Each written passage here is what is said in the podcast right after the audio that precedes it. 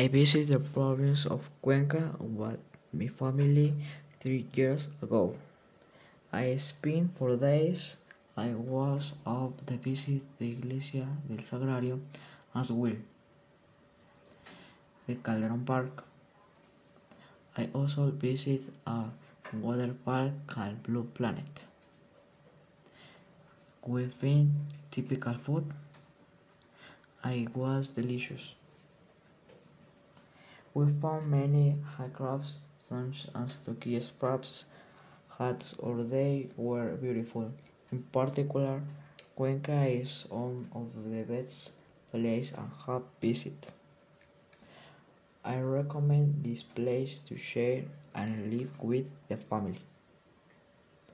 My vacation was a lot of fun having a good time with my whole family.